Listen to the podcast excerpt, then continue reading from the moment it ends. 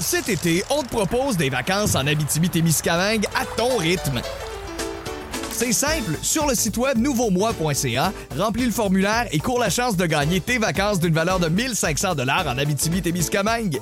Imagine-toi en pourvoirie, dans un hébergement insolite ou encore en sortie familiale dans nos nombreux attraits.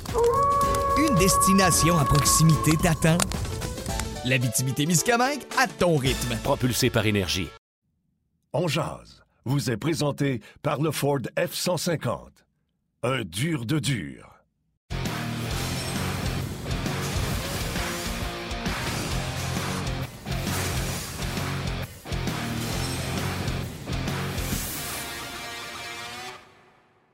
Mardi le 14 décembre 2021, bienvenue à cette toute nouvelle édition de On Jazz. Bon midi, mesdames, messieurs. Yannick Lévesque et Martin Lemay qui vous accompagnent jusqu'à 13h aujourd'hui. Dans le cadre de cette émission, ben, nous aurons le bonheur de nous entretenir avec Marc Denis et Guy Boucher en marge de l'affrontement canadien-pingouin ce soir du côté de Pittsburgh. Nous aurons les commentaires de Dominique Ducharme et de Mathieu Perrault. Bref, plein, plein de sujets, plein de choses à discuter. Évidemment, aujourd'hui, on va faire le tour euh, des nouvelles, de l'actualité qui entoure le Canadien et dans la Ligue nationale. Martin Lemay, comment vas-tu? Je vais très bien, je vais très bien. Une belle journée. D'ailleurs, il y aura des journées un peu plus chaudes qui s'en viennent malheureusement à l'approche de Noël. On va espérer qu'on retrouve des températures froides. Parce que pensez à votre bonheur, oui, de dire Ah, des températures plus chaudes, plus faciles sur la route, etc. Mais je pense toujours aux petits-enfants qui, eux, aimeraient ça avoir un Noël blanc. Donc, euh, espérons que ça va euh, changer de côté, de ce côté-là. Comme tu l'as dit, gros show aujourd'hui. On va parler avec Marc Denis, on va parler avec Guy Boucher. Puis, euh, restez là. Dans l'émission, je vais revenir sur les commentaires de Alan Walsh sur notre collègue Stéphane Waite. Si tu me connais, tu sais que je suis un team player. C'est certain que je vais défendre notre ami Stéphane Waite, qui est une personne exceptionnelle. Alan Walsh, loin d'être mon préféré. J'ai mes raisons. Ça fait longtemps que c'est pas mon préféré. Donc, euh, honnêtement, je lis même pas ses commentaires parce qu'il ne m'intéresse pas. OK, je vais te laisser euh, enchaîner là-dessus tantôt. Mais euh, tu sais que c'est jour de match. Et les jours de match, qu'est-ce qu'on a? Le joueur électrisant Ford. Le joueur électrisant vous est présenté par le Ford F-150. Un dur de dur. Oui, et euh, notre joueur électrisant, on va commencer à prendre cette habitude-là. Moyane, on y va de l'autre côté parce que des fois, il y a plus de chances que ça soit électrisant de ce côté-là. Euh, Sidney Crosby, qui, euh, depuis son retour au jeu, ça avait commencé lentement, mais depuis quelques temps, va très bien. Euh, 15 points en 15 matchs cette saison pour Sidney Crosby. Donc, euh, plus ça va, plus c'est pareil. Il est un des meilleurs sur la patinoire. Les Pingouins euh, vont bien par les temps qui courent. Euh, puis là, en plus, on a vu les images de Malkin qui commençait à patiner. On dit encore trois semaines pour lui. Mais ça regarde bien.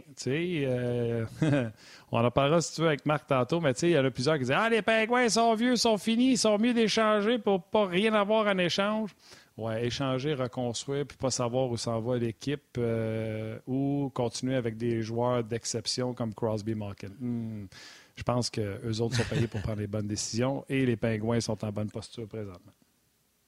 Ils ont fait les bons choix. Ils ont fait les bons choix. Allons Hey, euh, du souviens-toi, côté là, de Pittsburgh. là, euh, tout le monde, là. ouais.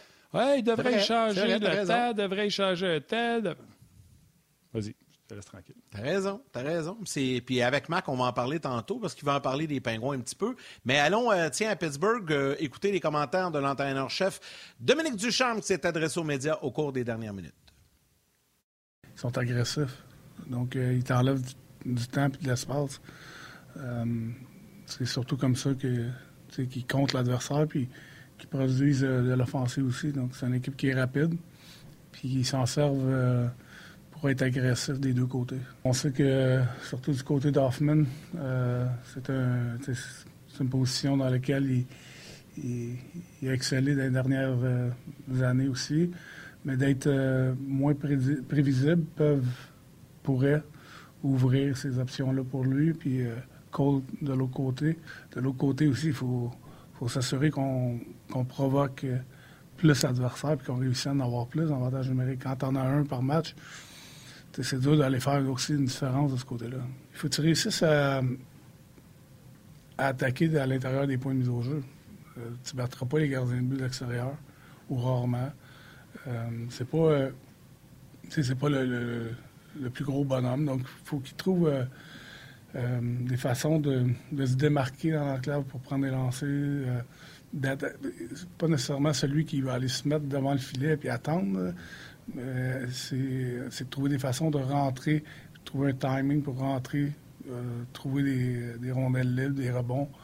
Euh, donc, euh, c'est toutes des choses comme ça qu'il faut qu'ils réussissent à marquer de différentes façons aussi. Euh, sinon, tu deviens trop prévisible. Ce segment vous est présenté par Subway. Mangez frais. Ouais, on rejoint immédiatement Marc Denis. Salut Marc. Salut Marc. Mais vous ça, mes murs jaunes et beige? oui, chic chambre d'hôtel de Pittsburgh. Es-tu au Westin? Non, non, non, non, le Canadien a changé euh, d'hôtel depuis euh, quelques années. Fait que, euh, puis comme on suit étroitement le Canadien, on est à un hôtel différent, mais c'est sûr que c'est pas la couleur préférée à notre productrice Val. Elle n'aime pas ça avec l'éclairage, le jaune puis le beige. Puis je vais te dire, ben franchement, je, je penserais pas peinturer ça ces couleurs-là non plus chez nous. Tu sais, fait que... c'est couleur Pittsburgh, par exemple? Oui, c'est ça, c'est couleur jaune, exact. OK, ça c'est pour la déco intérieure, c'est la fin du. On n'est pas à HDTV là, ou à Canal Vie. Euh, Marc, euh, je vais revenir. Tu sais, je sais qu'on a une liste de, sujets, mais allons-y tout de suite avec le point de presse de Dominique Ducharme. Euh, quand il parle de ces rares qui se marquent des buts de l'extérieur, Drouin, Hoffman, Caulfield se tiennent dans ces, dans ces endroits-là. là Hoffman, peut-être un peu moins parce que lui, il aime avoir un certain angle ou une certaine distance pour décocher ses tirs. Lui, il se connaît, moi, je trouve, comme, euh, comme tireur. Je suis pas en train de dire qu'il va être à la Gallagher à, marquer avec ses dents, son casque, puis euh, en, recevant deux doubles échecs dans le dos. Mais euh, la réalité, c'est que je trouve que Hoffman est capable de. C'est un peu comme un boxeur qui évalue la distance. Il est capable quand même de tirer de, son endroit de prédilection, surtout sur le flanc droit lors des mises en jeu, jeu de puissance. Dans le cas de Caulfield puis Drouin, ben, tu mets le doigt dessus. Puis j'ai aimé la façon dont on l'a expliqué. C'est pas juste de se pointer devant le filet, c'est pas juste d'aller à l'embouchure, c'est de c'est d'amener des rondelles là, c'est de créer des retours de lancer, d'aller chercher les retours de lancer. Ça, c'est difficile à faire. Puis évidemment, tu t'approches au fur et à mesure donc euh, des endroits dangereux pour, euh, pour battre les gardiens. C'est vrai, euh, surtout de la façon dont Tristan Jarry, qui est le gardien partant ce soir pour les Pingouins, joue dernièrement. Euh, très difficile à battre sur les tirs initiaux, puis de la façon dont les Pingouins jouent défensivement. Je sais que c'est, euh, un sujet peut-être pour en fin de parcours aujourd'hui, mais ça va être difficile si euh, on est incapable d'attaquer l'intérieur. Puis ça peut se faire de façon, là, il y a une multitude de façons de faire. Ça peut être des entrées de territoire un peu en diagonale, tu attaques le centre, tu sors, tu ouvres une voie vers le, vers le milieu. Ça peut être d'amener des rondelles, des angles difficiles avec quelqu'un qui converge vers le filet. Ça peut se faire de, de multitudes de façons mais c'est sûr qu'il faut que le Canadien soit beaucoup plus menaçant euh, à l'intérieur des points de mise en jeu et dans l'enclave pour euh, être incisif et être dans le coup, euh, ce qui n'a pas été le cas samedi à Saint-Louis, entre autres.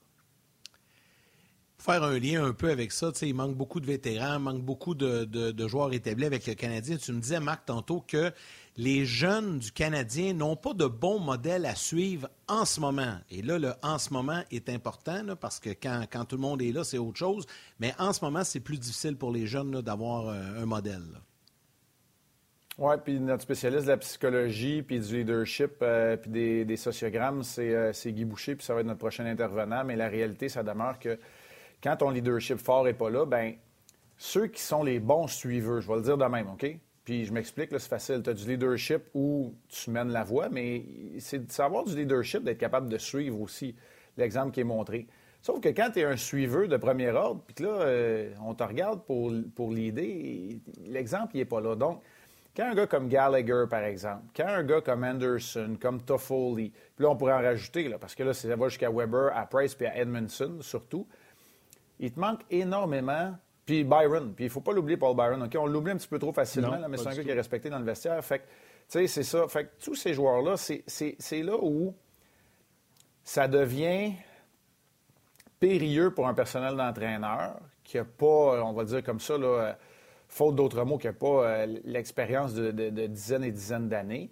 Puis ça devient périlleux parce que tu ne peux pas faire un exemple d'un vétéran qui ne travaille pas parce que tu n'en as plus, tu n'as pas assez de joueurs, tu vas mettre des, de, jeunes joueurs ou des joueurs qui n'ont pas d'affaires là dans les mauvaises situations. Puis ça devient périlleux parce que là, les jeunes, vers qui ils regardent pour, euh, pour travailler? on ne demandera pas à Peseta de travailler plus fort, mais sais, vers qui tu regardes pour montrer l'exemple? Arthur Lekonen, oui, absolument. Arthur Lekonen travaille toujours fort, fait pas beaucoup d'erreurs, mais est-ce que c'est un gars qui a un leadership de meneur? Ça, je suis peut-être moins certain. Non. Fait que c'était un peu ça le, le, point parce que, ben oui, mais, mais je trouve ça important de mettre tout ça en relation ou en perspective, je devrais dire, euh, versus ce qui arrive aux Canadiens. Fait que tout n'est pas la faute euh, de l'entraîneur ou du DG qui a été mis dehors ou de il y a des circonstances. Puis Mathieu Perrault disait, euh, j'écoutais ses propos ce matin lorsqu'il s'est adressé à la presse, puis il disait non, moi, j'ai jamais vécu ça. Bien, Mathieu Perrault, il a rendu à 33 ans, il s'est fait une carrière dans la nationale de hockey, puis il n'a jamais vu ça. Puis moi, j'ai jamais fait partie d'une équipe qui a eu autant de blessés d'importance que ça.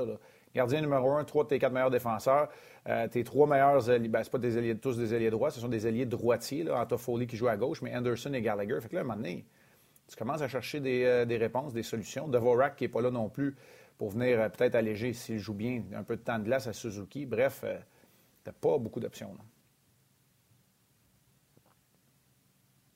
Vas-y. Euh, OK, ben, je pensais que c'était à ton tour. Oups, Martin, des petits problèmes techniques. Ben, tu sais, on parle d'absence de, de, leader, Marc, puis tu viens de, bien l'expliquer, mais en même temps, devant le filet, il y a Jake Allen qui, depuis quelques matchs, je vais même dire depuis quelques semaines, qui lui fait du bon travail. Puis tu me disais qu'il fait preuve d'un grand leadership. J'aimerais que tu m'expliques ça. De quelle façon Allen agit en grand leader avec cette équipe-là, malgré toutes les difficultés que l'on connaît? Bien, pour moi, il le fait, tu as raison, Yannick. écoute, euh, ton entrée en matière est parfaite. Il le fait pour moi là, depuis quelques semaines. Tu fais bien de le mentionner. La réalité, c'est que là, on l'a vu dévoiler au grand jour parce qu'il est allé de commentaires après le match contre Saint-Louis. Il y a eu une pratique qui a été un petit, un petit peu plus euh, vigoureuse hier ici à Pittsburgh. Et euh, pour moi, il a assumé son leadership en en parlant, en étant euh, clair dans ses intentions et dans ses paroles. Il a demandé de l'intensité, de l'engagement, un niveau nécessaire dans la Ligue nationale de hockey.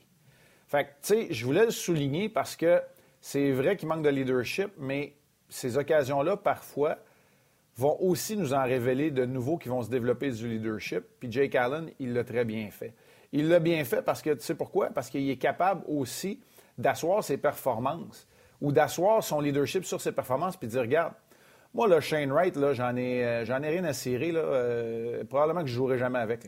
Fait que moi, une victoire, une défaite, euh, oui, c'est important, puis je veux tout faire pour essayer. Puis, tu sais, le travail du gardien, il est simple, c'est d'arrêter les rondelles, d'accord, mais encore. Fait que moi, je trouve qu'il y a quand même une opportunité. À travers chaque défi, le gagnant, il voit une opportunité. Puis pour moi, Jake Allen, même s'il n'a pas gagné depuis un bout, il agit en gagnant à travers cette situation-là. Fait que je voulais le souligner aussi parce que ça va au-delà. Ça, c'est important, OK? Retenez ça, là, honnêtement. Être un gardien de but numéro un dans la Ligue nationale, ça va bien au-delà d'arrêter les rondelles. Combien de fois je vous l'ai dit, là?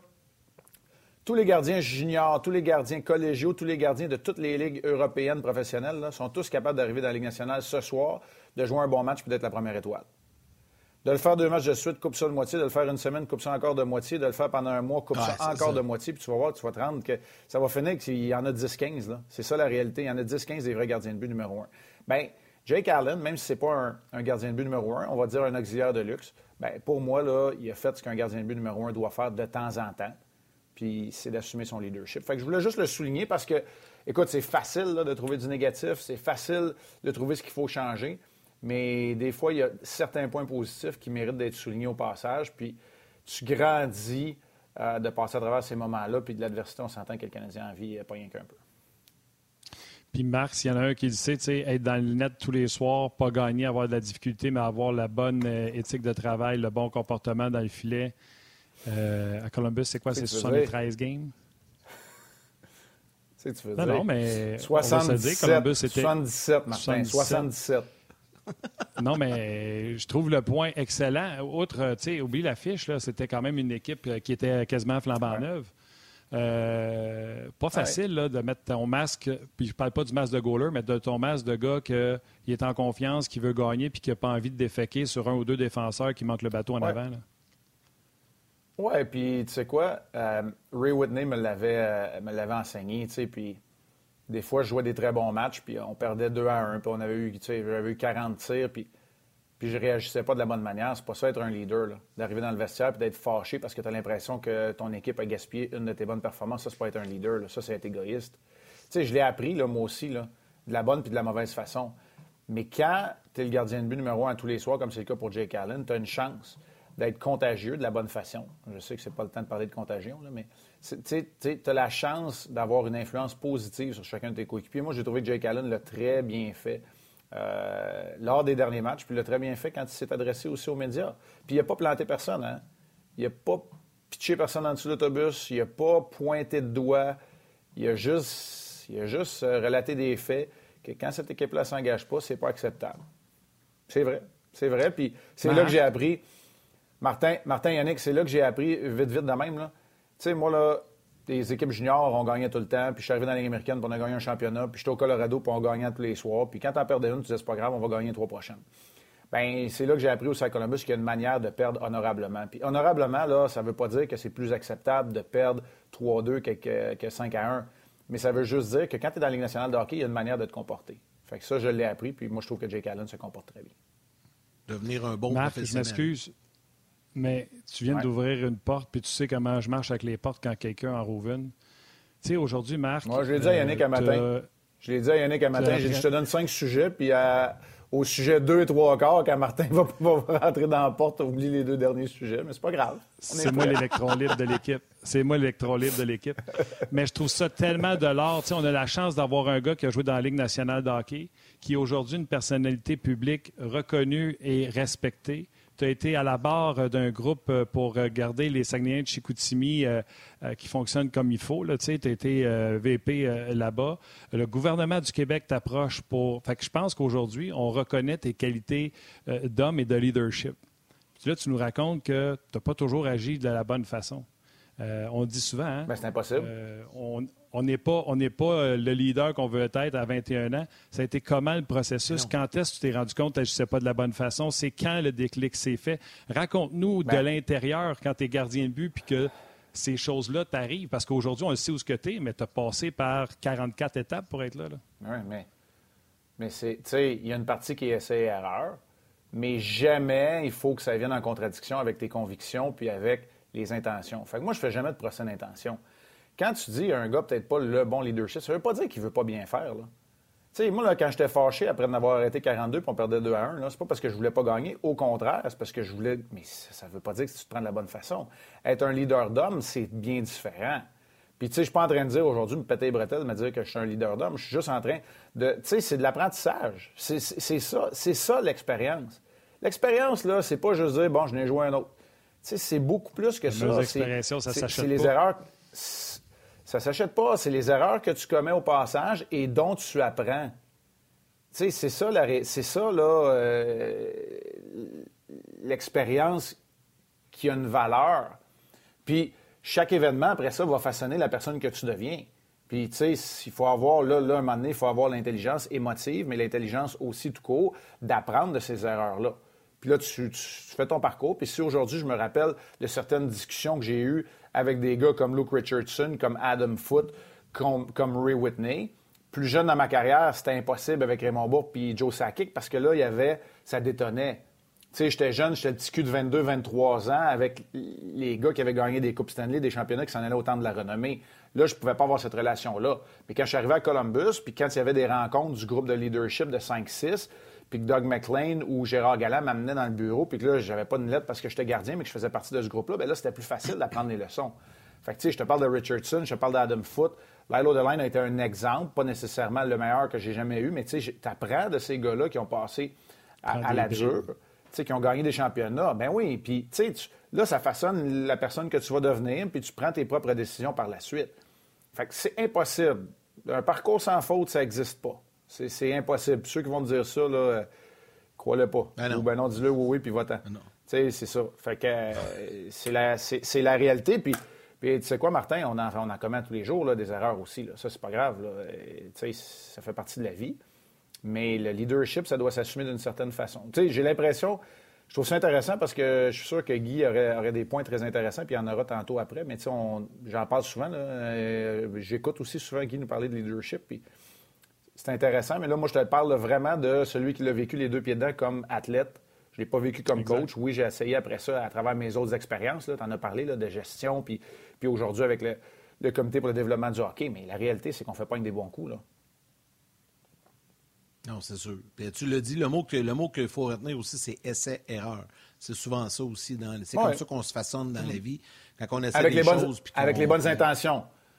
Avec, exact. avec les bonnes intentions. C'est un, agenda, c'est un agenda caché, là, oublie ça. C'est, c'est, si t'es leader, c'est un leader négatif. Un agenda caché, c'est jamais bon de personne.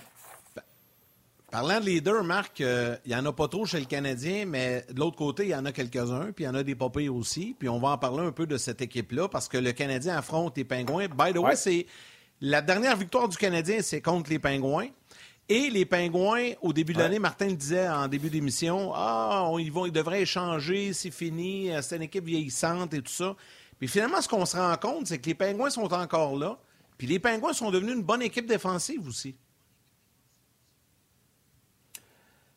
Tu sais, un des exercices que j'aime le moins dans mon nouveau travail, euh, ben, mon nouveau, c'est une dizaine d'années, mais dans le travail d'analyste, c'est, euh, les prédictions. Hein.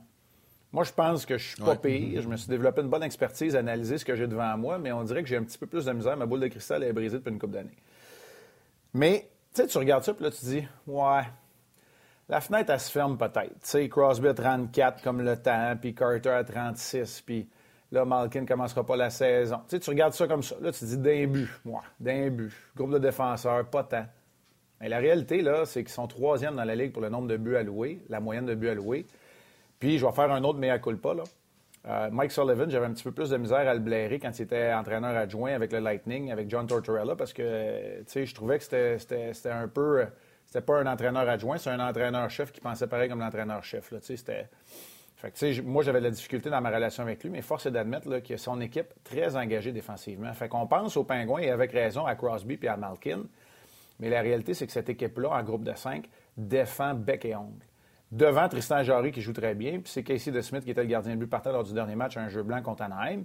Puis là, ils se sont trouvés une identité où, même si Crosby a juste 15 matchs, j'en parlais plutôt Martin, où euh, ses deux euh, compagnons de trio, Rust et Genzel, sont absents depuis quelques rencontres, où Malkin n'a pas joué un match, bien, c'est une équipe qui est en plein milieu euh, de la course, qui est là. Pour l'instant, ils ont les deux pieds dedans dans les séries, mais ils vont être dans une course, là, parce que c'est pas une, puissance non plus en raison de, ce que je viens de vous mentionner. Mais je suis désolé, la fenêtre n'est pas fermée, puis cette, équipe, là joue encore très bien.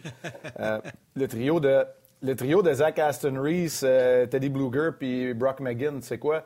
Ils connaissent leur identité, ils s'en font pas à croire. Puis tu as des gars, évidemment, pour qu'une équipe ait du succès, ben là, tu as des gars qui individuellement font bien aussi. Puis c'est le cas de d'Evan Rodriguez, entre autres, pour ne nommer que celui-là. Alors, c'est ça, les, les, Pingouins. Puis Christopher Letang puis Crosby, en ce moment, là, ils mènent encore la charge, puis il n'y a pas de doute là-dessus.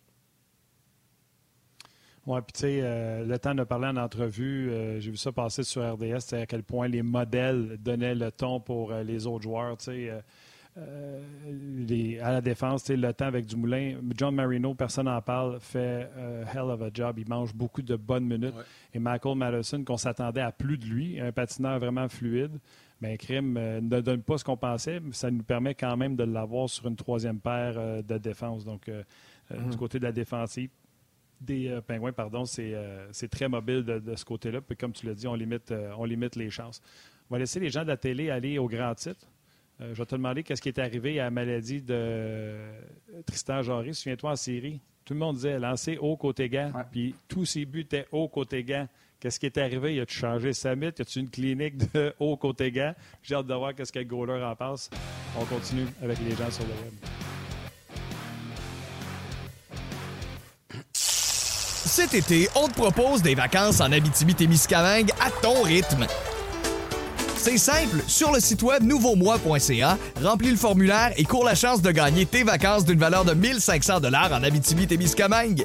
Imagine-toi en pourvoirie, dans un hébergement insolite ou encore en sortie familiale dans nos nombreux attraits. Une destination à proximité t'attend. L'Abitibi-Témiscamingue à ton rythme. Propulsé par énergie. Qu'est-ce qui est arrivé à Tristan à Samit?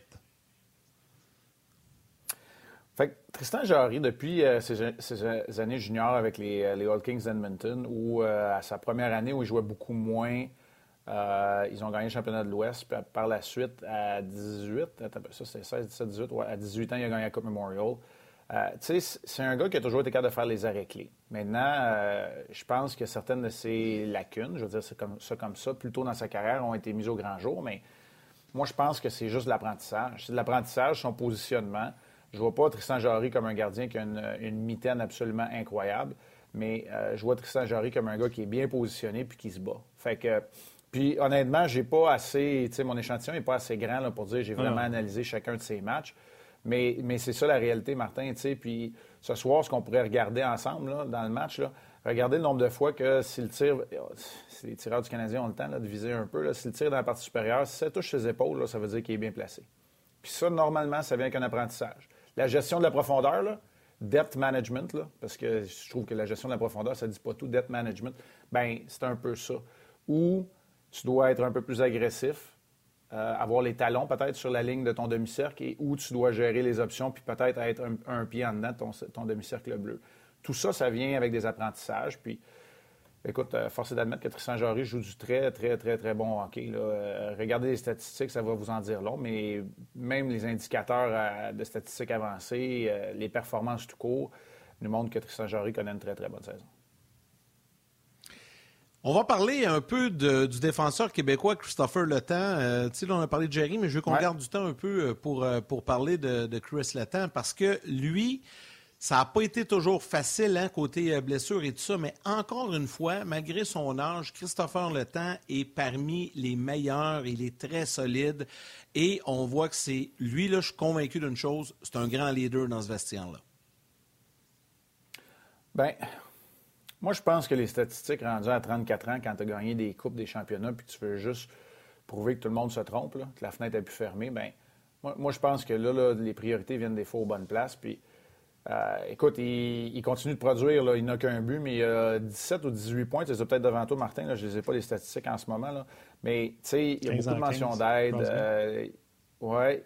Euh, je parle de le temps, excuse. Mais, écoute, tu sais, il. Ouais, il, Bref, il, fait tout bien, puis il se concentre sur son travail défensif.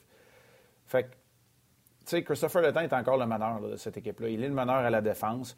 Euh, il est en quête d'un 600e point. Peut-être pourra-t-il euh, atteindre ce plateau-là ce soir contre le Canadien. Puis, tu parles de leadership. en 2007, il était, le capitaine de l'équipe euh, nationale junior qui a gagné, qui a gagné la médaille d'or. Fait il a toujours assis son leadership.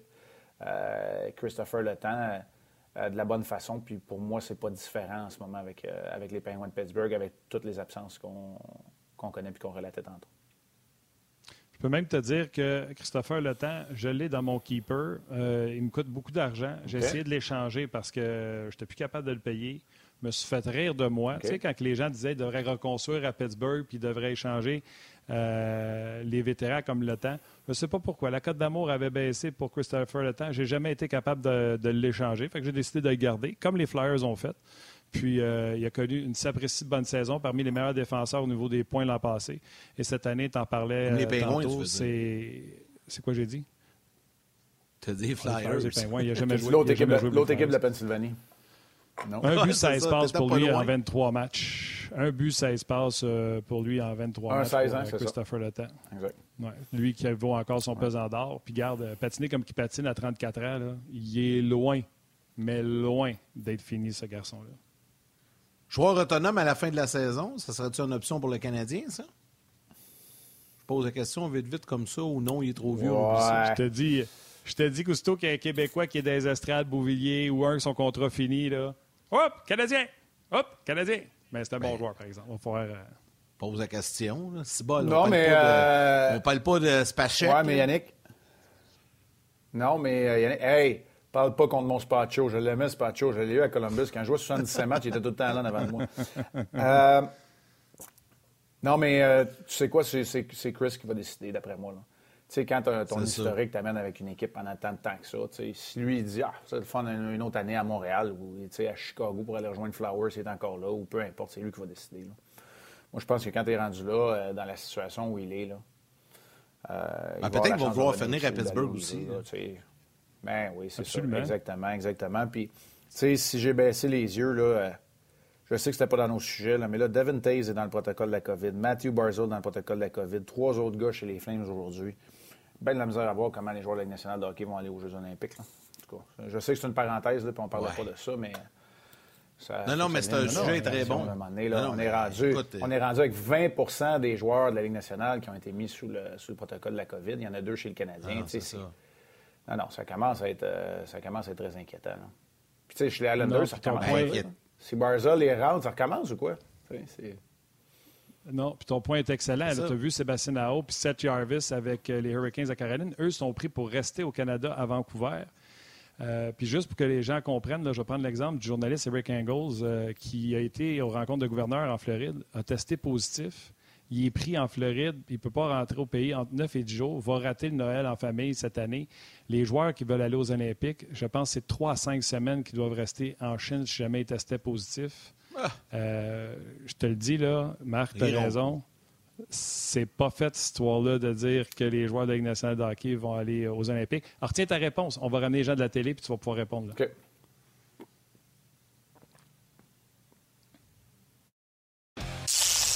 Cet été, on te propose des vacances en Abitibi-Témiscamingue à ton rythme. C'est simple, sur le site web nouveaumois.ca, remplis le formulaire et cours la chance de gagner tes vacances d'une valeur de 1500 dollars en Abitibi-Témiscamingue. Imagine-toi en pourvoirie, dans un hébergement insolite ou encore en sortie familiale dans nos nombreux attraits. Une destination à proximité t'attend. L'Abitibi-Témiscamingue à ton rythme. Propulsé par énergie.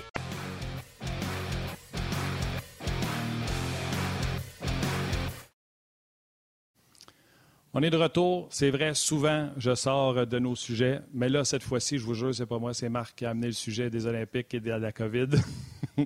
Euh, c'est un bon sujet, on devrait rentrer Guy. Euh, non, non, c'est un excellent sujet, mais euh, vas-y, Marc, tu allais donner une réponse à ce qui se passe présentement dans la vie et dans le hockey.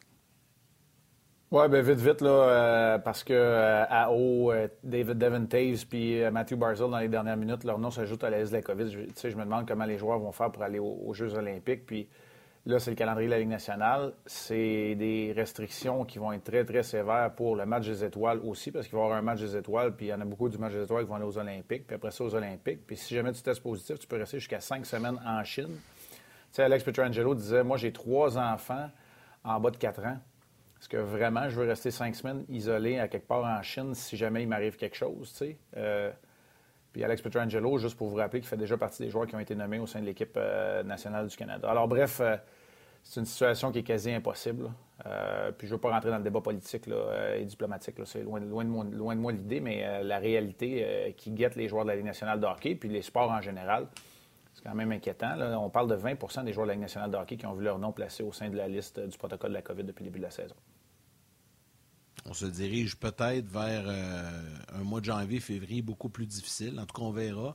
Euh, euh, je pense que, Guy est là. On va pouvoir en parler avec lui. Marc, on va te. Ben, à moins que. Je sais pas si vous voulais-tu rester avec Guy un petit peu pour le saluer? Puis je sais que vous, vouliez parler de leadership, mais là, on a bifurqué sur. Ah, Guy s'est fait un café comme Marc. oui. non, mais prenez une gorgée en même temps. Prenez une gorgée en même temps. Ça va être chic. Allez-y, il n'y plus dedans, par gorgée. Ah, c'est pas grave, ça. Les gens le savent pas. Bon. Non, mais euh, écoute, dans le fond, euh, dans le fond là, je, je, me, je me tends un piège moi-même, mais euh, tu sais, j'ai pas. je vais écouter le reste, mais je peux pas rester en ondes longtemps. Il faut que j'aille me préparer. Mais tu sais, Guy, j'ai parlé beaucoup de leadership depuis le début, puis je sais pas comment tu voyais ça, mais tu sais, un gardien assumer leadership, j'ai fait allusion à Jake Allen, puis là, je prenais juste mon expérience, parce que je peux pas non plus parler de l'expérience des autres, mais je trouvais ça intéressant comment ça va au-delà d'arrêter les rondelles, un vrai gardien numéro un dans la Ligue nationale de hockey. Puis je trouvais ça très intéressant comment Allen a assumé son leadership dans les, derniers, dans les dernières semaines, mais plus publiquement lors du dernier match, parce que là, il a fait une sortie publique contrôlée. Moi, j'appelle ça, en tout cas, là, contrôlée. Je ne sais pas comment tu l'as vu, bref. Bien, j'ai vu exactement comme ça. je suis d'accord que c'est dernièrement, euh, parce que c'est certainement pas dans la première partie de la saison au début. Euh, je suis d'accord. Moi, c'est sûr que j'adore. Regarde, c'est drôle qu'on va parler de leadership, parce qu'évidemment, ça, ça tombe vraiment dans mes cordes. Je donne des conférences là-dessus. Je viens d'en faire une avec euh, euh, des, dirigeants de québec J'étais à la Québec, puis là aussi dans un collège privé ici, Mont, Saint-Hilaire, il n'y a pas longtemps. Et puis, tu sais, je peux parler des heures de ça. Alors, oui, là, c'est sûr que là, on tombe dans, dans des cordes que j'aime, mais c'est parce que, tu sais, comment définir le leadership? Il y en a de plusieurs façons, mais c'est ce que, j'aime dans ce cas ici, c'est que c'est un individu qui a décidé. Il y en a qui vont décider de prendre charge, il y en a qui vont s'affirmer. Euh, mais il y a deux volets à ça. Là, il l'a fait publiquement. Et puis, quand, quand nous, de l'extérieur, maintenant, parce que là, je suis plus dans le milieu, on entend quelque chose publiquement, ben on a tendance à penser que ça va se répercuter à l'intérieur du vestiaire. Alors que très souvent, ça va rester publiquement, puis il n'y a personne des joueurs qui l'a entendu. les joueurs, ils se promènent pas pour aller écouter ce que l'autre joueur a dit, puis, euh, puis ainsi de suite. Là. C'est, ce que je veux dire, c'est que c'est bien qu'il l'ait fait publiquement, donc ça démontre euh, du courage et, et, ça, c'est clair. Et ça veut dire qu'il reste pas en arrière, puis il, ne veut pas être dans le deuxième, dans la, finalement le, deuxième palier en termes de leadership, ou même le troisième palier. Il veut, être dans le premier palier. Puis ça, c'est, c'est, tout à son honneur. Mais, mais pour moi, c'est qu'est-ce qu'il est dans son groupe? quelles actions il pose, quelle attitude il a dans son groupe, dans le vestiaire, dans le gym, sur la glace et tout ça? Et je suis d'accord avec toi, Marc, récemment, ses performances, son éthique de travail, ce que mhm. j'entends aussi sur la glace dans les entraînements, ce que je ne vois pas par contre dans le vestiaire, mais avec la façon que c'est affirmé l'autre jour, contrairement par exemple à un gars comme Petrie qui a essayé depuis le début, mais tu vois très bien qu'il n'est pas à l'aise là-dedans, c'est normal, il n'a jamais vraiment été identifié comme un des leaders. Euh, tu vois deux individus qui ont l'air plus à l'aise, un a l'air plus à l'aise que l'autre dans cette situation-là. Mais quand on parle de leadership, il y a plein de définitions, mais ça revient à deux choses principales c'est le courage puis l'influence. Leadership, c'est du courage en premier lieu. Si tu n'as pas le courage de dire les choses quand c'est le temps ou de rien dire alors que tout le monde parle, euh, de, faire ce qu'il faut faire, d'aller au-devant. Euh, il y en a qui vont dire de ne pas avoir peur de, l'échec, mais c'est faux. Tout le monde a peur. C'est de développer un réflexe par rapport à mm. l'échec. Le réflexe de se lever, d'y faire face et de, et de continuer. C'est la persévérance à travers l'adversité qui fait que tu as la discipline pour gérer des échecs et, et que tu développes à long terme du leadership. Fait que c'est, oser, persévérer qui va faire que quelqu'un a du succès. Tu sais, les gens, ils pensent tout le temps que ces joueurs-là, que ce soit euh, Churchill, euh, Roosevelt, Mandela, peu importe, prends-les dans n'importe quelle sphère de la société, on pense toujours que les gens qui, qui ont beaucoup de succès ou sont, sont au, devant, qui ont l'air d'avoir une vie extraordinaire, c'est les gens qui ont eu du succès sur une base régulière, c'est pour ça qu'ils ont du succès. Alors, alors que c'est l'inverse. Ces gens-là ont échoué plus que les autres parce qu'ils se sont exposés plus ah que les autres. Ils sont allés au-devant parce qu'ils ont le courage de, se planter, de se lever, puis de recommencer, puis de recommencer, puis de recommencer, même si c'est des échecs. Alors, de ne pas perdre ton enthousiasme d'un échec à l'autre pour éventuellement avoir du succès. Tu sais, Michael Jordan, euh, dans, une de ses citations, c'est ce qu'il dit.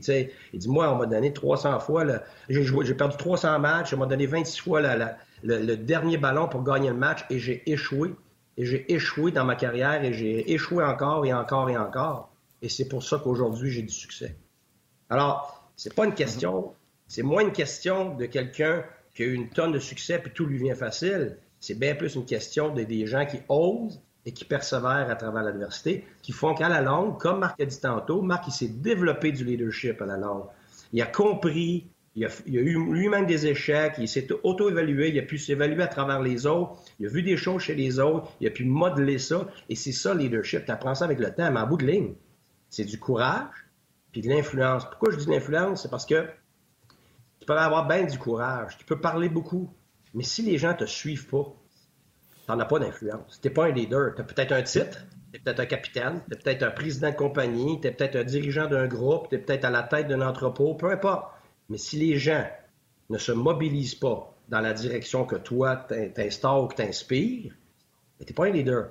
Tu es quelqu'un qui travaille fort, tu peux peut-être avoir du courage, mais alors c'est pour ça que ça prend les deux. Est-ce que les gens se mobilisent? Alors c'est pour ça que pour moi, inspirer les autres, euh, motiver les autres, c'est très passif. Ça, il y a plein de monde qui sait faire ça. Mais de mobiliser, par exemple, ça, c'est du leadership. Mobiliser les gens dans une certaine direction. Alors, on va voir ce que Allen est capable de faire, mais il est quand même pris dans un environnement, comme Marc a dit, il n'y a pas beaucoup de leadership. Alors, c'est dur. C'est pas parce qu'on veut pas te suivre, Guy, mais euh, Marc, euh, non pas, c'est pas parce qu'on veut pas te suivre, mais il faut qu'il se préparer. Il faut qu'il aille, se préparer. Non, mais. Puis Marc. Euh, mais tu sais quoi? J'apprenais, puis j'étais là, puis j'écoutais, puis c'est parfait. Je lui avais dit, j'avais tendu le piège moi-même, je m'en doutais bien. C'est pas la première conversation qu'on a à propos du leadership, puis Guy, je l'entends souvent, puis c'est parfait. Je savais que ça donnait dans ses cordes, puis, puis tu sais, la seule affaire que je vais rajouter, puis c'est pas pour... Euh, loin de là contredire, mais c'est de choisir les moments aussi. Parce que, tu sais, j'ai été avec des leaders qui ont le, leadership, qui ont le courage, qui ont l'ascendant sur les gens, mais quand ça fait trois puis quatre fois, puis c'est tout le temps, là, ça devient... Euh, ça devient comme dans Charlie Brown. Ouin, ouin, ouin, ouin, ouin, t'écoutes plus ce qui est dit, puis là, tu perds un peu. ça se perd aussi, là. Tu sais, fait que c'est des deux bords, mais... Euh, non, c'est super intéressant, mais bref, euh, c'est ça. Hey, salut tout le monde, bon match. 19h, on vous parle de Christopher Le Temps, du travail défensif des Pingouins, puis je vais vous parler un petit peu de, la réaction du Canadien suite aux commentaires de Jake Allen aussi. On te regarde euh, ce soir sans faute. Peut-être juste un petit 20 secondes sur euh, les gens qui savent que tu es à la tête du groupe du Québec. Comment ça. On t'a en nombre, puis on ne se prend même pas la peine de te poser la question. Peut-être juste nous donner 25-30 secondes. Comment ça a été les premières rencontres? Est-ce que vous avancez? Ça va-tu comme tu penses? Après ça, après ça, je te laisse partir. L'hockey féminin, Marc, je te lance un challenge. Oui, c'est un des challenges. Ça va, ça va, ça va très bien. Euh, on a des gens incroyables qui sont tous là pour les bonnes raisons, qui s'impliquent, qui l'abnégation, Martin, puis les travaux sont commencés. Ça se passe bien. On va gérer l'échéancier qu'on a. On va gérer des gros chantiers aussi qu'on a. Puis euh, j'ai hâte de voir le fruit de notre, de notre travail. Puis les gens s'approprient le comité aussi. Fait que, bien content. Puis ce sont des gros chantiers. On fait de bonnes choses. Il faut les accentuer. Puis il y a des endroits où il faut s'améliorer, il va falloir les identifier puis apporter des, euh, des correctifs, mais des correctifs qui sont applicables sur le terrain aussi. Ça va être très, très intéressant en tout cas. Puis euh, on s'en reparle, euh, on s'en reparle quand vous voulez, mais là, c'est assez. Là, là, là je de la place à, mon ami Guy. T'es fin, t'es fin, t'es fin. On, va pris, un peu de temps. on te regarde à soir. Ciao! Faut que travailler aussi, là. Salut! Bye. Guy, je vais prendre la balle au bon. Oui, vas-y, Guy. Yannick? Vas-y. Non, non, vas-y, vas-y. Vas-y. Pause café. OK. Prends du café, toi. Vous avez des questions pour Guy, là, sur la page On jase, gênez-vous pas, ça va me faire plaisir de lui lire euh, les questions euh, que vous avez pour lui. Euh, Guy, je vais revenir sur le leadership, mais d'un autre angle. Oh, c'est comme un concept, on est en jase, je te parle d'un autre angle. On en a parlé, on en a parlé un matin. tu sais, je te disais, je te parlais des sujets de Marc. Marc, ça disait les jeunes, ils n'ont pas vraiment des modèles à suivre. Puis là, je veux que les jeunes nous suivent dans notre euh, discussion qu'on a pris peut-être 45 minutes un matin, puis je vais la résumer en deux. Marc Bergevin arrive en poste avec le Canadien de Montréal. Max Pacioretty est là, euh, prêt à prendre le contrôle de cette équipe-là avec euh, Piquet Souban. Bergevin fait Les gens pensent de l'extérieur que c'est des leaders, mais je pense pas que c'est avec eux autres que mes jeunes vont grandir. Décide de les échanger, va chercher, entre autres, chez Weber et là veut que les jeunes apprennent de chez Weber.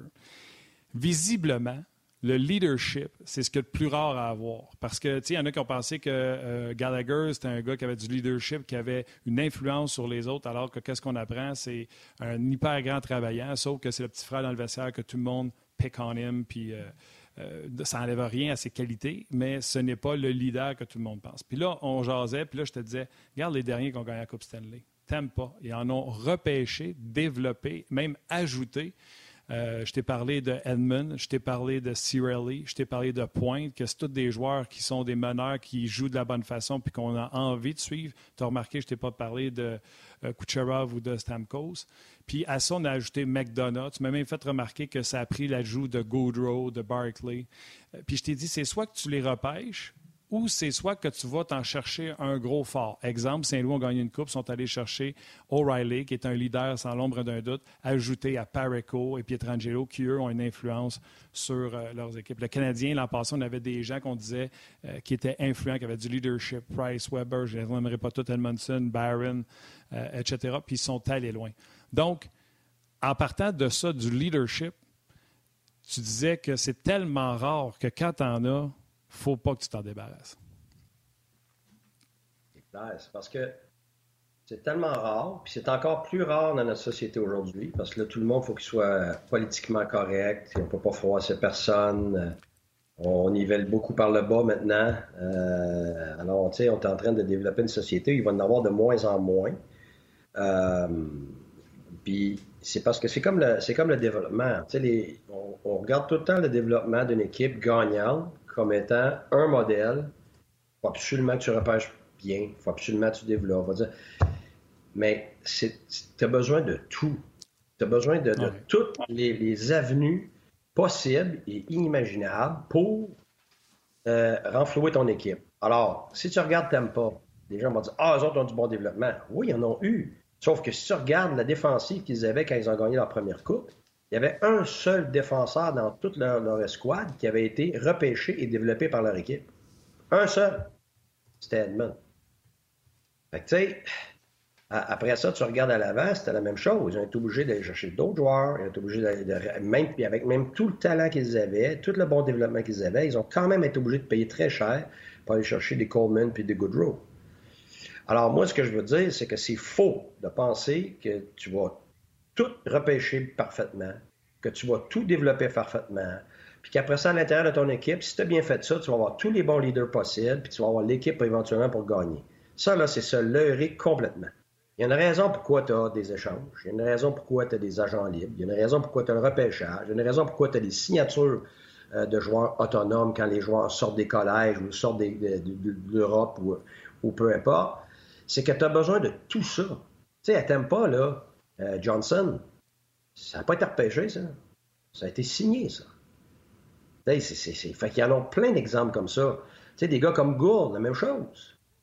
Fait que tu as besoin que tous tes départements participent et contribuent pour que tu réussisses un jour. Parce que pour gagner la Coupe, il faut que tout fonctionne. C'est pas compliqué.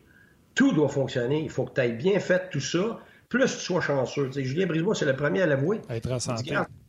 Ah oui, il faut que tu sois en santé, il faut, faut, que tu tombes sur le bon monde, il faut que tu les développes comme il faut, il faut que ce soit les personnalités qui font que tu es, capable de les développer. Il euh, faut que tu sois chanceux qu'il y ait des joueurs qui arrivent de nulle part, que tu n'aurais jamais pensé qu'ils deviendraient aussi bons puis qu'ils le deviennent. Il faut que tu sois chanceux parce que tu as des cancers de ton équipe que finalement tu as été capable de te débarrasser. Écoute, il y a tellement de facteurs qui font que ça ne fonctionnera pas, que c'est pour ça que gagner la Coupe Stanley, c'est gagner la 649. C'est ça que c'est.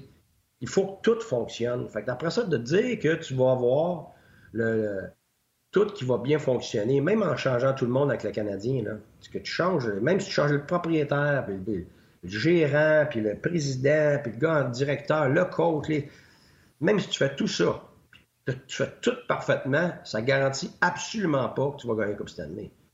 Fait c'est pour ça que, pour moi, tu vas, ton leadership, faut que tu le trouves partout.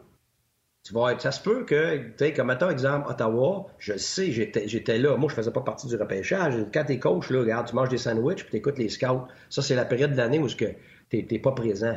Tu t'es écoutes. Des fois, ils peuvent te demander c'est quoi qu'on a besoin sur le club, mais tu connais pas les joueurs. Mais moi, j'étais de l'extérieur j'écoutais. Alors, ce qui revenait pour Brady Kutchuk, c'était ses intangibles. Ses intangibles. On disait, ouais, mais son patin, euh, pas grave. Ses intangibles étaient exceptionnels. Alors, on a repêché pas juste le joueur. On a repêché tous les intangibles qui viennent avec. Pourquoi? Ben, parce que ces intangibles-là vont avoir de la contagion, comme Marc a dit tantôt, sur tout le monde autour et va inspirer, va mobiliser les autres qui sont des fois moyens, vont devenir bons à cause de ça. Ceux qui sont bons vont devenir, très bons. C'est comme Sidney Crosby. C'est ce que c'est. Tu ne peux pas être autour de Sidney Crosby et te pogner le bacon. Écoute, c'est impossible comme Michael Jordan. Oublie ça, là. Tu vas te le faire dire, tu vas avoir honte parce que tu vois l'autre travailler tellement fort, il va venir te chercher, il va t'obliger, il va te forcer, il va te challenger, il va tout faire. Mais tu n'auras pas le droit d'être médiocre.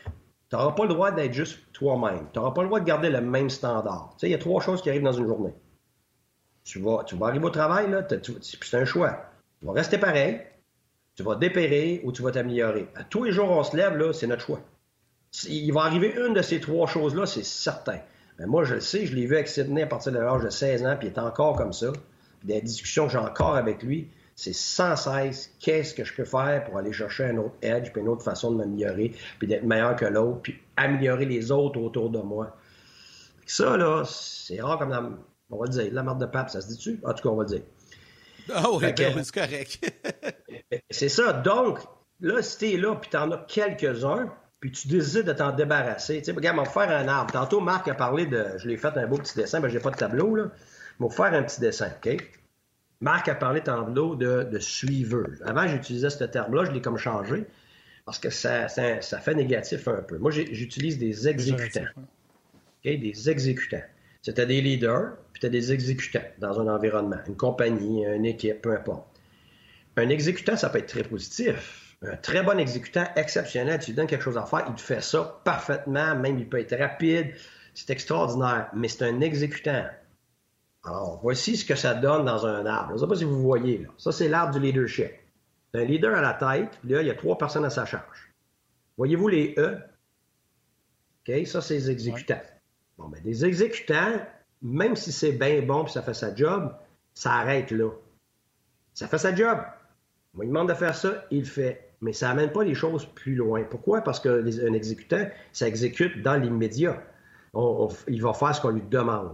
Un leader, c'est toujours dans le futur, c'est toujours dans la mobilisation vers plus tard. Qu'est-ce qu'on peut faire de mieux, vers le but ultime. Le leader a des capacités d'avoir du monde à sa charge, d'inspirer, d'être contagieux, d'avoir de l'influence. Donc, on voit ici dans le milieu, ben, lui est capable d'avoir des branches. Ce qui fait que ton arbre grandit. Puis en ayant du monde à sa charge, lui, s'il est assez fort comme leader, il va s'entourer de gens qui sont aussi forts que lui, même plus forts. Un vrai leader, il va s'entourer de monde qui pourrait prendre sa job. C'est comme ça que tu avances. Quand tu n'es pas insécure, là, tu es un vrai leader. Fait que là, là, à la place d'avoir juste un leader, il y en a deux. Fait que l'exécutant, ça va arrêter là, mais les deux autres branches, ils vont grandir, puis ainsi de suite. Alors, les compagnies comme Microsoft, c'est ça qu'ils ont fait. Ils n'ont pas engagé des experts. Ils ont engagé un paquet de leaders qui se sont trouvés des experts. Et c'est pour ça que ton arbre, grandit exponentiellement. Alors, qu'est-ce qui arrive, comme cette année avec le Canadien? Quand tu en enlèves un leader comme ça ici, ben, tu perds une branche complète. Tu ne fais pas juste perdre une personne comme l'exécutant. Là, tu perds du monde en jouant le vert, là, parce que c'est du monde qui sont perdus sans ça. Et là, si tu enlèves celle-là ici, là, disons mettons, ça, c'est Price en haut, là, qui est... Ben, si tu enlèves Price, tu perds tout le monde. C'est ce qui arrive. Tu enlèves Weber ici, qu'est-ce qui arrive? Tu perds toute cette branche-là. Parce que les autres personnes, les exécutants, ils n'ont pas capable d'avoir du monde à leur charge. Ils n'ont pas capable de traîner ça. C'est pour ça qu'un gars comme Petrie, c'est une bonne personne. Mais à Edmonton, c'était clair, c'était pas un gars qui avait du leadership capable de prendre ça. Alors, on peut pas lui demander ça aujourd'hui. D'ailleurs, ton dessin, là, ton dessin, là, le haut, si c'est Price, le premier E à gauche, ça pourrait être Gallagher. Le leader en dessous, ça pourrait être Weber. Puis le ah, E à droite, ça pourrait être Petrie. Non, mais tu vois-tu, là? Regarde ton dessin. Regarde ton dessin, là. Price en haut. Gallagher à côté, ça arrête là, c'est un exécutant. Petrie à droite, ça arrête là. Gallagher, il y en a une forme de leadership. C'est juste qu'il n'y aurait peut-être pas 3, 4, 5, 6 personnes à sa charge. Il va avoir peut-être une ou deux. En, dessous de Price, c'est Weber avec les autres. Puis... Ben oui, mais c'est ça. Fait qu'enlève ça, cette branche-là. Là, vous l'enlever. Un beau petit dessin pour s'amuser. Mais tu sais, je dis pas que c'est ça, je les connais pas. On, extrapole, on essaye de faire des analyses là, pour comprendre un peu. Regarde, regardez, on jase. Regarde notre arbre. Là. Enlève tout le barbeau. Là. Ton arbre, là, il n'est pas gros. il avance pas. Il fait pas grand feuille, il fait pas grand branche. Ben, c'est ça. Alors, dans un contexte comme ça. Est-ce que, est que, Suzuki est protégé? Est-ce qu'il est, dans un, est dans un environnement pour se développer avec le potentiel qu'il a, avec le maximum de, possibilités de, le faire grandir? Absolument pas. Est-ce qu'il a la même chose avec Caulfield? Alors, c'est pour ça que le contexte, faut pas juste regarder le côté émotionnel puis euh, le côté rationnel d'un individu. Il est toujours dans un contexte. Puis en, en psychologie, à ce moment, tu es en train de prouver que le contexte a souvent encore bien plus d'impact que la personne même, que tes valeurs, que ton expérience. Pourquoi? Parce que la même personne, avec les mêmes valeurs, le même bagage d'expérience, va agir de deux façons complètement différentes dans les deux circonstances différentes. Alors, c'est pour ça qu'il faut comprendre les circonstances pour être capable de juger du, moment. Alors, en ce moment, est-ce que Caulfield est dans un bon environnement? Non, c'est difficile. C'est très difficile. C'est pas une question de but. Même s'il y avait 12 buts, je dirais la même affaire. Il n'y a pas bonne place. C'est pas parce que je l'aime pas, c'est le contraire. Parce que je l'aime, puis je pense qu'il a du gros potentiel, je veux son bien, comme avec mes enfants. Comme, comme, je l'ai déjà dit, j'ai, j'ai retenu ma fille de pas aller à Yale cette année, qui est tout un accomplissement de vie. Mais pas parce que je pense qu'elle sera pas capable éventuellement. Elle été capable. Il a voulu pour jouer. Arrêter sa glace. Elle aurait survécu. Elle aura passé une année où elle aurait appris plein de choses. Mais pourquoi je voudrais ça alors qu'elle passe une année cette année où elle, voit toutes les, les, les, les, phases de jeu, elle tripe, elle adore ça, elle est importante dans son milieu, elle se développe du leadership, elle se développe des intentions.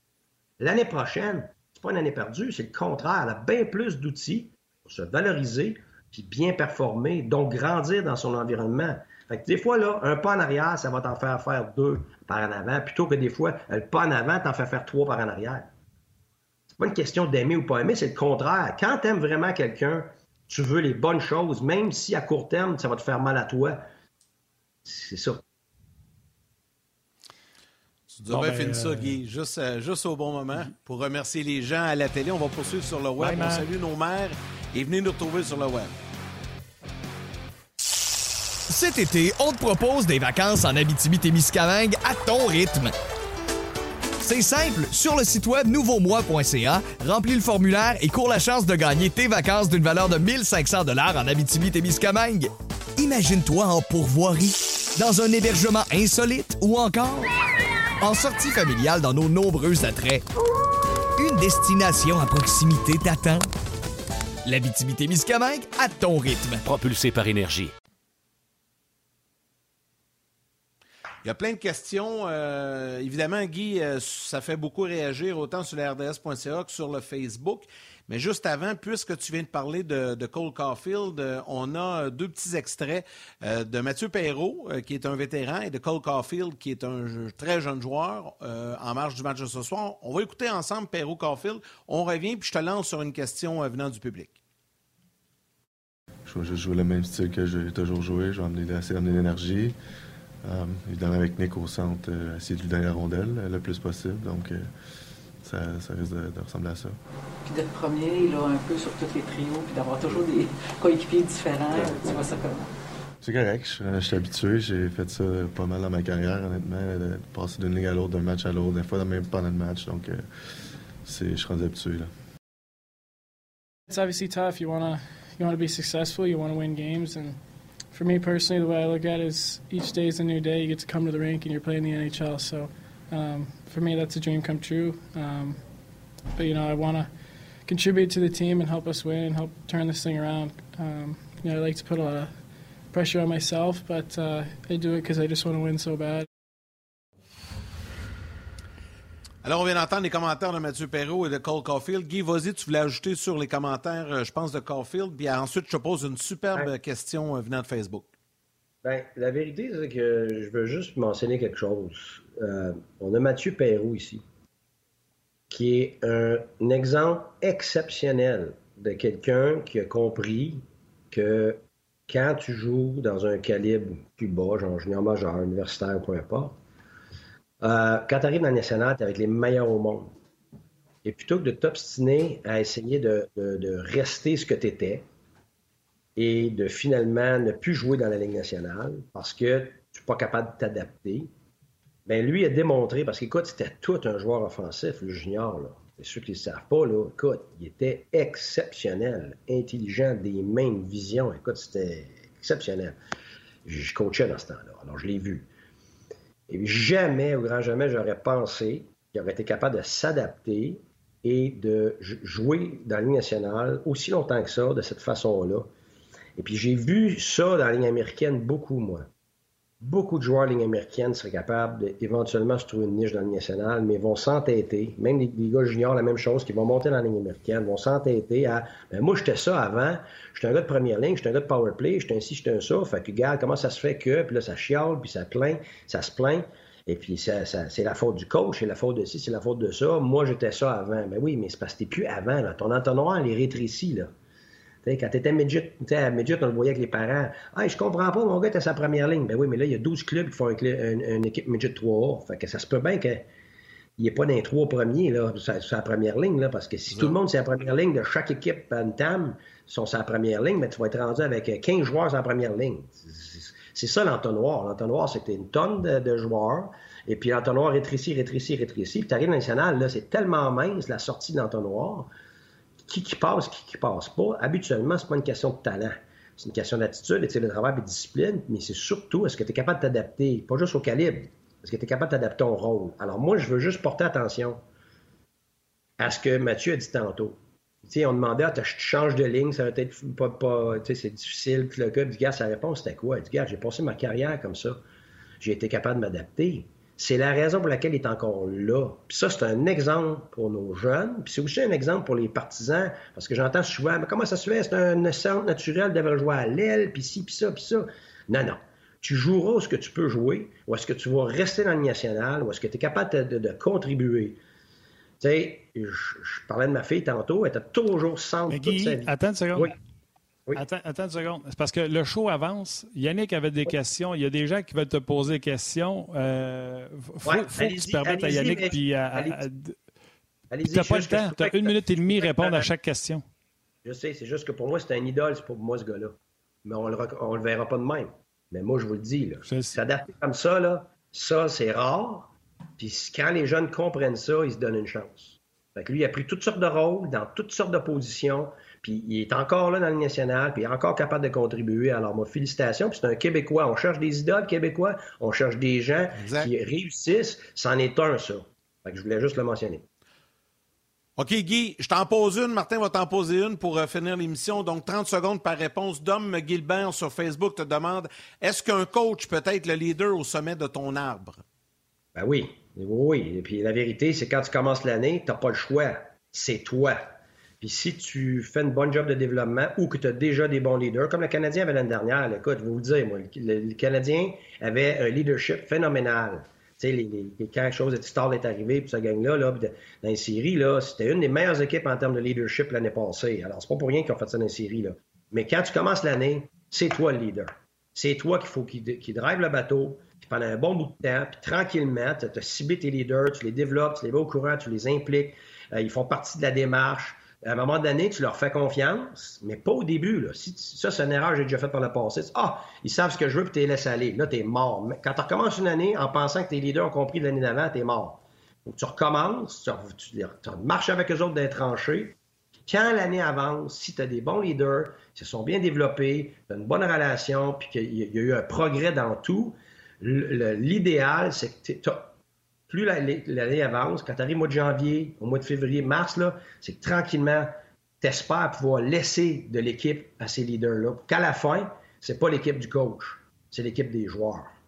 Et c'est ce qu'on a vu avec le Canadien l'année passée. On avait du fort leadership qui a traîné ça, puis on l'a vu, ils ont réussi à faire les séries à cause de ça, je suis convaincu. Dans les séries, c'est clair pour moi que c'est ça qui ça qui a drivé le bateau.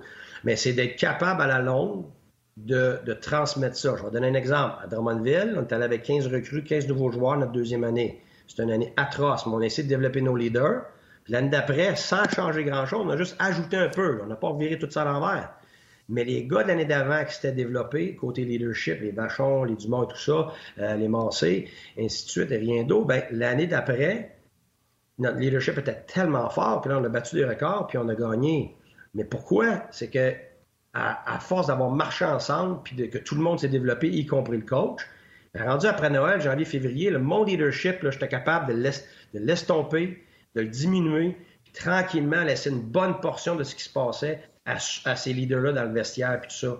Ça, c'est l'idéal. Mais tu vas avoir des années que tu n'es pas capable de faire ça parce que tu n'es pas rendu là.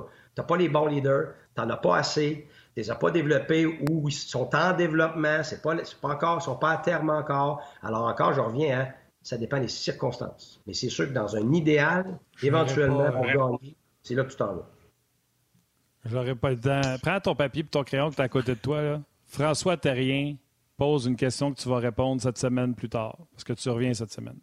Eh, Vas-y, donne-moi Guy, 30 peux-tu expliquer secondes. qu'on n'a Demain, pas besoin... demain, demain, Non, non, tu ne pourras demain. jamais répondre ça en 30 secondes. Guy, peux-tu expliquer qu'on n'a pas besoin de reconstruire au complet? On a plein de blessés, on ne peut pas évaluer l'équipe actuellement. Quelle serait ta priorité? Donc, Guy, quelle Demain, serait ta commence avec ça. Demain, on commence avec ça. François Terrien, je suis désolé. Puis je suis désolé à tout le monde qui avait des questions. Il y en a que j'ai répondu moi-même sur On Jase. Ça va aller à demain, je vous promets. Euh, demain, demain, demain. À cause de Guy. C'est Là, la je faute à Guy. là, réponds- coach. je- Non, là. non, demain. Prends la note, par exemple. Tu le sais, je vais oublier. Salut, Guy. Salut, messieurs. Ciao, bonhomme. Allons-y avec les trois étoiles, Martin. Yes. Désolé encore une fois pour les gens qui nous suivent. là, vous le savez en plus qu'on vous lit. La troisième étoile de Third Star du Facebook On Jazz, Samuel Robitaille. La deuxième étoile de Second Star du RDS.ca, François Terrien. Et la première étoile de First Star du Facebook RDS, Anthony Fortin. Fortin. Un gros merci à Marc Denis et Guy Boucher qui étaient à l'émission aujourd'hui. Toute l'équipe de Sport 30, à nous Grignon l'anglais, toute sa, sa gang pour euh, les clips et nous permettre euh, de, vous présenter ces extraits-là à chaud.